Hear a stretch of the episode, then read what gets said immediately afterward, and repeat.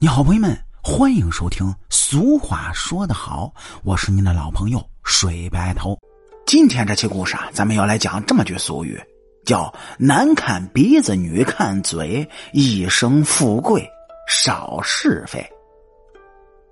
您各位也知道，俗话说啊，“相由心生”，意思呢，也就是说，想要了解一个人的话，通过看他的面相，便能知晓一二。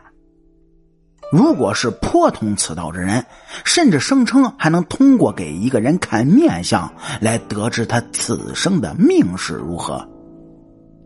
以前农村男女结婚呢，很少有自由恋爱的，那都是父母之命、媒妁之言。双方对眼，然后组织相亲，合适的话就这么定下来。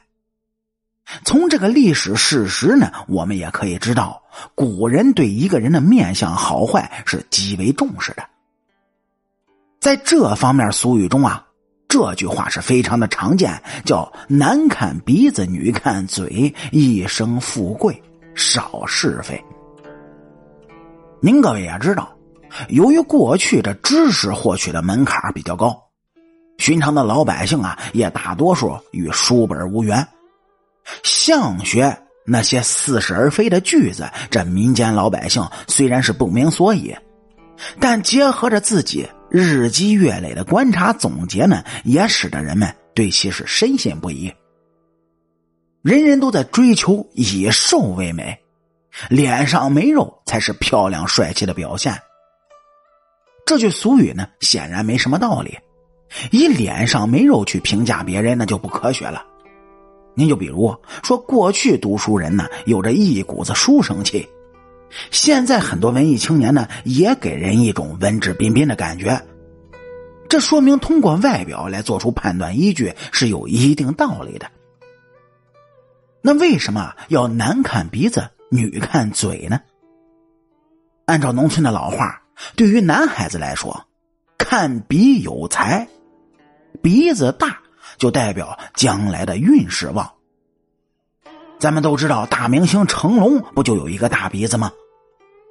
毕竟啊，拥有这样的鼻子的男人，面部状态会较为立体一些，这样呢，容易给人一种阳刚和坚毅的好印象，自然也就算得上是拥有比较上乘的面相了。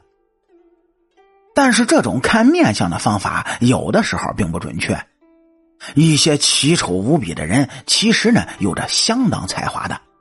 您就比如三国时的庞统庞士元，丑的那叫一个要命，但是却是天下无双的谋士。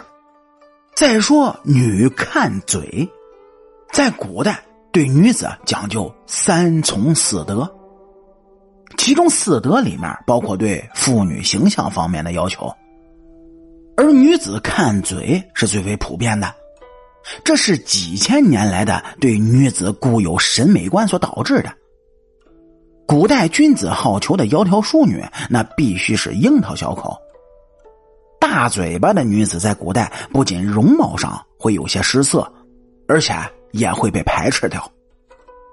而女子嫁人，这自古以来，漂亮的姑娘嫁给好人家的概率那要高一些。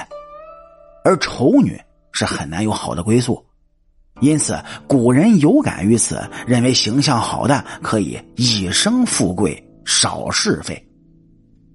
其实古代的面相之说，即便存在一定的道理，也是不能尽信的。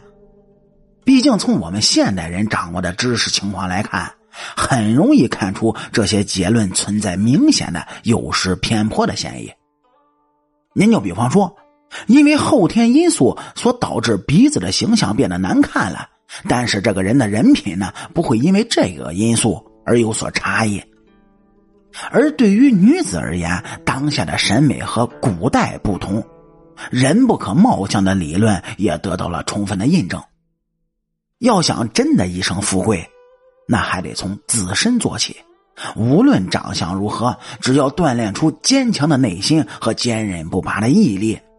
富贵只争朝夕，是非更如浮云。好啦，感谢您各位在收听故事的同时，能够帮主播点赞、评论、转发和订阅。